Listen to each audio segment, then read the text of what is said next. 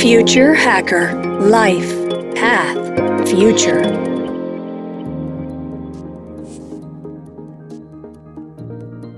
Olá pessoal, bem-vindos de volta ao Future Hacker. Papo aqui com Egídio Dória. Com o avanço da medicina, né, maior expectativa de vida, público da terceira idade, ou melhor, né, chamado agora da melhor idade, exerce um papel cada vez mais importante no consumo. Eles são um número realmente expressivo. Né? Só nos Estados Unidos gastaram mais de 7,6 trilhões de dólares em bens e serviços. Acho que foi em 2019. Por que ela é ainda negligenciada pelas empresas? Porque existe um fenômeno chamado de idadismo, que é o preconceito pela idade, ou seja, o hábito, o ato de criar estereótipos e discriminar um grupo de pessoas, uma pessoa, pela sua idade ou pelo fato de elas parecerem mais velhas. Esse foi um termo criado em 69 pelo Robert Butler, que foi um grande geriatra norte-americano já falecido.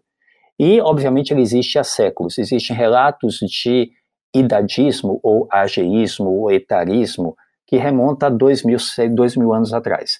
Mas, obviamente, durante alguns momentos da sociedade, eles se tornaram mais evidentes.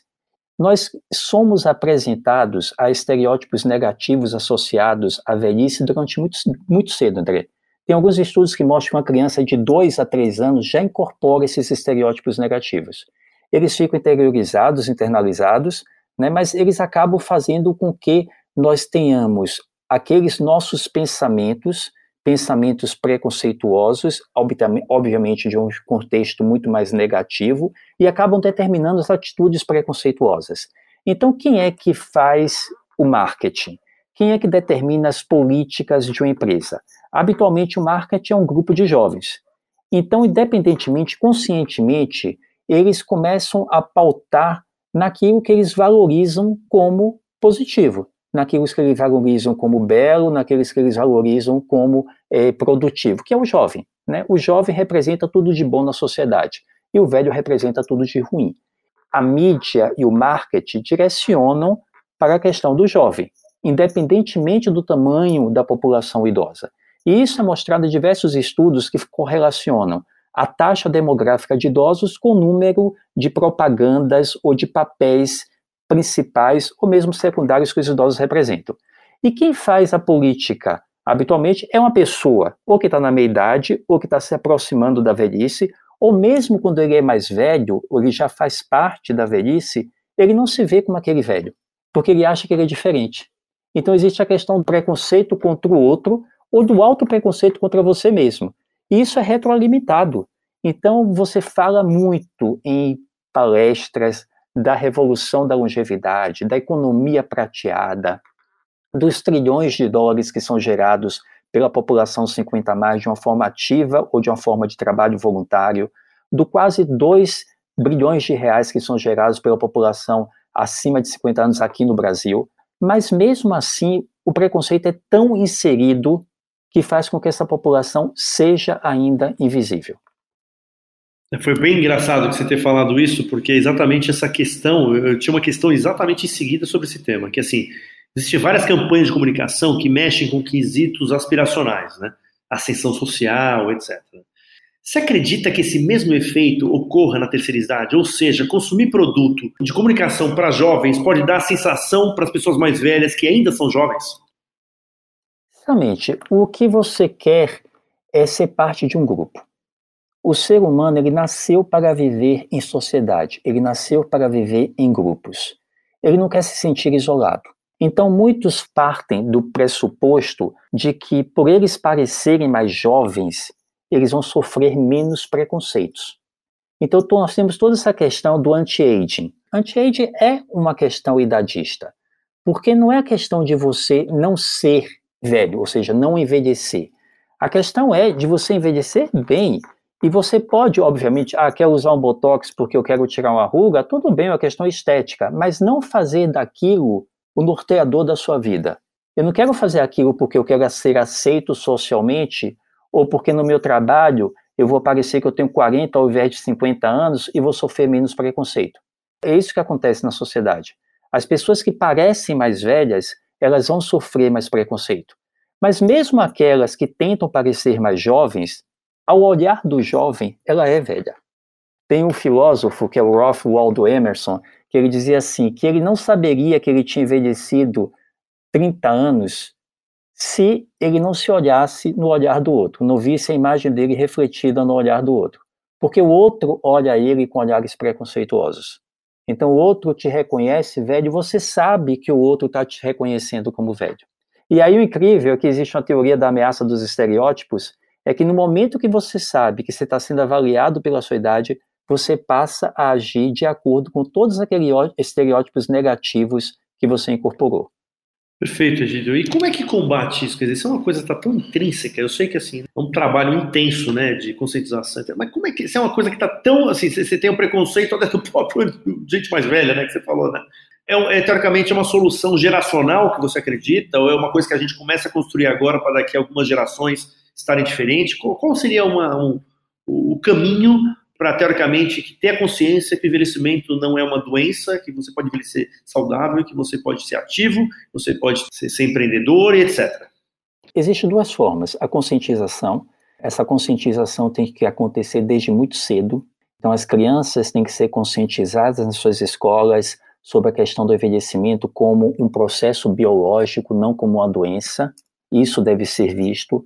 Quanto mais você tiver, e isso vários estudos mostram, crianças que tiveram contatos, maior contato com seus avós, e os avós eram avós ativos, que tinham envelhecido saudavelmente, essas crianças tinham menos preconceito do que aquelas que tinham sido criadas afastadas dos seus avós. Então, essa relação da intergeracionalidade também é muito importante. Existia um grande pesquisador e psicólogo norte-americano chamado Gordon Allport, no década de 50, 1954, ele criou uma teoria chamada teoria do contato. Ele lançou o grande livro dele, que foi A Natureza do Preconceito, e ele partiu de uma pesquisa que ele havia feito, que quando ele misturava dentro daquela marinha mercante norte-americana marinheiros de diferentes raças, aí ele faltava na raça negra e na raça branca, aqueles que tinham um contato maior, os brancos tinham menos preconceitos. E aí depois ele foi mostrando isso em outras situações, em outras pesquisas, e aí criou os critérios de Alport para essa questão da intergeracionalidade. Então, quando é que a intergeracionalidade funcionaria melhor? Quando você tivesse um velho e um jovem, mas no mesmo nível de importância, ou seja, nenhum superior ao outro. Os dois com objetivos comuns e dentro de um ambiente controlado. Então, aí seria adequadamente esse, esse impacto mais positivo da intergeracionalidade. Mas estudos posteriores mostraram que, mesmo sem obedecer todas essas regras alportianas, é, você tem um aspecto positivo quando você mistura vários grupos. O que é o adequado? É a diversidade. A gente tem muito hoje em dia as indústrias, as empresas falando de diversidade, mas não deve ficar só no papel. Tem que existir na prática, tem que dar oportunidades iguais às pessoas independentemente da raça, independentemente do gênero, independentemente da orientação sexual ou mesmo da faixa etária, da idade.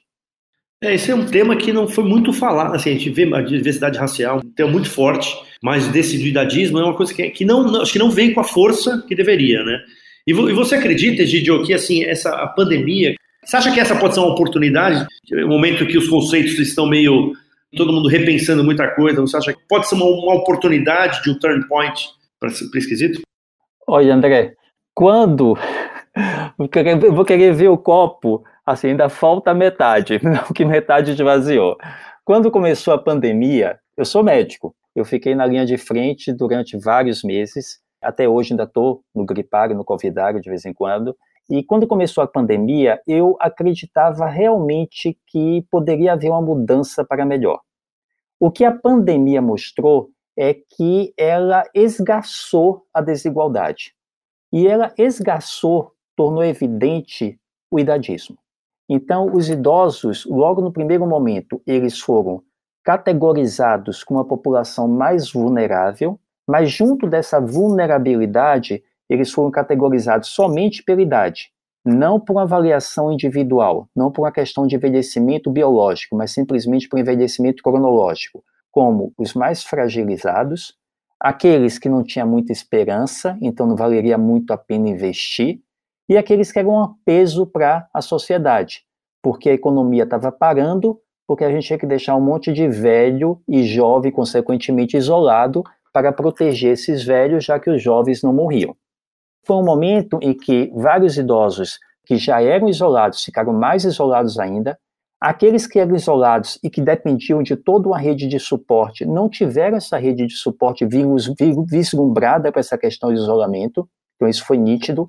Muitos deixaram de ter suas doenças tratadas e controladas, porque eles deixaram de hospital, porque todos os hospitais, os serviços ambulatoriais fecharam, a migração para a plataforma online, apesar de ter sido rápida, demorou, e aí nós temos mais uma questão de desigualdade, porque muitos idosos não são inseridos, não estão letrados digitalmente, então não tinham como entrar numa consulta, numa teleconsulta. E ainda teve a questão de que muitos perderam emprego. E muitas famílias dependiam de um emprego de uma pessoa idosa, né, sobretudo empregos essenciais, né, trabalhadores essenciais. Mais uma vez, os grupos das vulnerabilidades. Então, a pandemia evidenciou e tornou mais evidentes essas desigualdades. Mas, óbvio, nós tivemos fatores positivos. Nós tivemos um movimento aqui no Brasil de fortalecimento das instituições, instituições de longas permanências para idosas e LPIs, que mostrou quão vulneráveis eram, elas eram. E a necessidade de impor regras e dar, obviamente, mais fomentos para essas instituições. Então, nós tivemos aspectos positivos e negativos. E tivemos também a questão da intergeracionalidade, porque pela primeira vez nós tivemos várias gerações morando dentro de uma só casa. E aí tivemos netos e bisnetos tendo contato com seus avós de uma forma mais assídua que eles nunca tinham tido anteriormente. É interessante essa análise, né? Assim, você vê que né, tem né, de, um pouco de tudo, né? né? Melhorou em aspectos, outros piorou. É, mas eu não fiquei muito positivo, não, viu? seria uma chance, né? Seria uma chance. Quem sabe, né? A esperança nunca morre. Agora vamos lá, no mercado de trabalho, Egidio, assim, né, já começa um movimento de pessoas experientes, né, que elas já faziam parte de conselho de grandes empresas, mas começam a fazer parte do conselho de startups e até empreender, né? Você acha que o momento é favorável para o crescimento exponencial desse novo mercado? Quer dizer, existem movimentos assim, organizados na sociedade para isso? Sim, eu acho que uma grande questão do mercado atual é a questão do empreendedorismo. E essa é uma forma muito boa do idoso, da pessoa idosa, se inserir nesse mercado. Obviamente que nós temos que ter uma questão de recapacitação, não é uma questão somente da sua experiência prévia. Hoje em dia, os conhecimentos, as habilidades e competências estão mudando de uma forma muito rápida. Então, quando você pensa que se ganhou 30 anos a mais de expectativa de vida, de longevidade, são 30 anos a mais em que você pode se recapacitar e tornar-se manter-se produtivo. Então, quando a gente fala de empreendedorismo e de uma diversidade no local de trabalho, já existem várias pesquisas mostrando que isso é muito mais produtivo. A empresa que adota isso, ela se torna muito mais produtiva. E nós temos alguns exemplos de startups em que essa diversidade etária faz com que a startup ela torne-se muito mais forte. Ela consiga ter uma presença mais forte no mercado. Mas, independentemente disso, o idadismo é muito frequente ainda no mercado de trabalho. Existe uma pesquisa feita pela Associação Americana de Aposentados, a AARP, que ela mostra que pelo menos cerca de 50% dos norte-americanos que têm acima de 50 anos disseram ter visto ou sofrido uma discriminação no mercado de trabalho. Nós tivemos um caso famoso que foi da IBM, que a IBM foi chamada de IB Millennials, porque teve um determinado momento em que ele despediu vários de seus trabalhadores mais velhos e só contratava milênios, né, e botaram IB millennials. Essa questão do preconceito ainda é muito forte, mas é uma besteira, porque o mundo está envelhecendo. E se nós quisermos manter a nossa economia forte, nós temos que capacitar e utilizar essa população idosa e mantê-la produtiva. E para isso nós temos que investir nessa população. É o que nós chamamos de nosso terceiro dividendo econômico.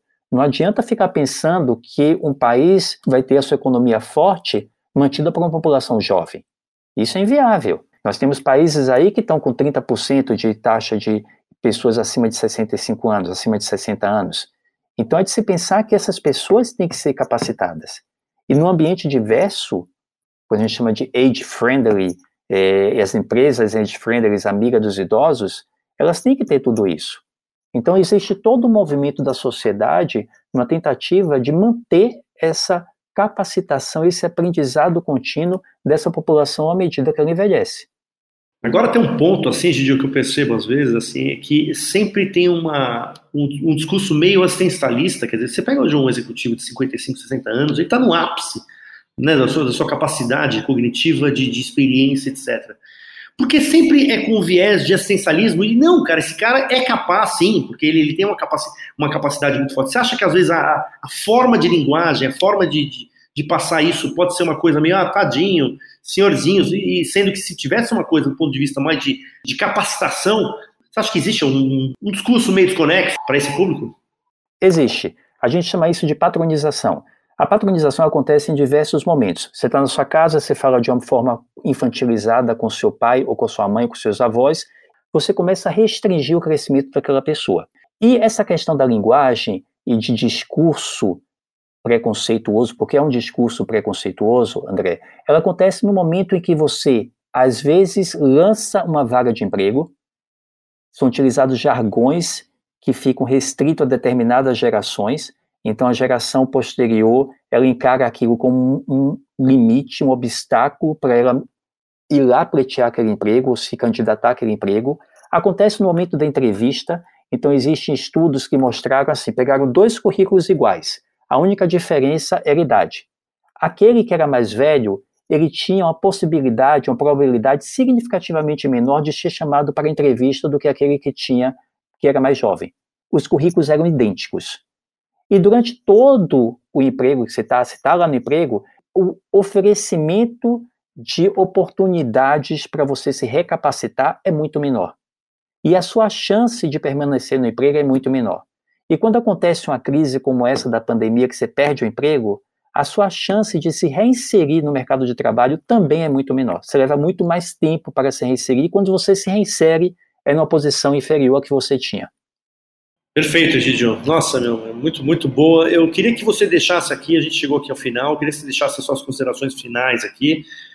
Tivemos aqui uma aula aqui, cara, foi muito interessante aqui o conteúdo, esse conteúdo é maravilhoso, eu acredito que assim vai ter ainda muita gente para comentar, espero que isso seja uma, né, estamos quicando a primeira, né, essa bola para que muita gente também continue falando sobre esse tema. Envelhecimento foi a grande conquista do século 20 e 21. Nós ganhamos 20 a 30 anos a mais de vida. Então nós temos que aproveitar esses 20 a 30 anos a mais de vida. E temos que fazer com que todas as pessoas, todas as pessoas, independentemente de cor, de classe social, de religião, de gênero, tenham essas mesmas oportunidades. Então, é complexo envelhecer, nós não podemos nunca homogeneizar e temos que lutar de todas as formas contra este que é considerado o mais universal, o mais pervasivo e o mais frequente dos preconceitos.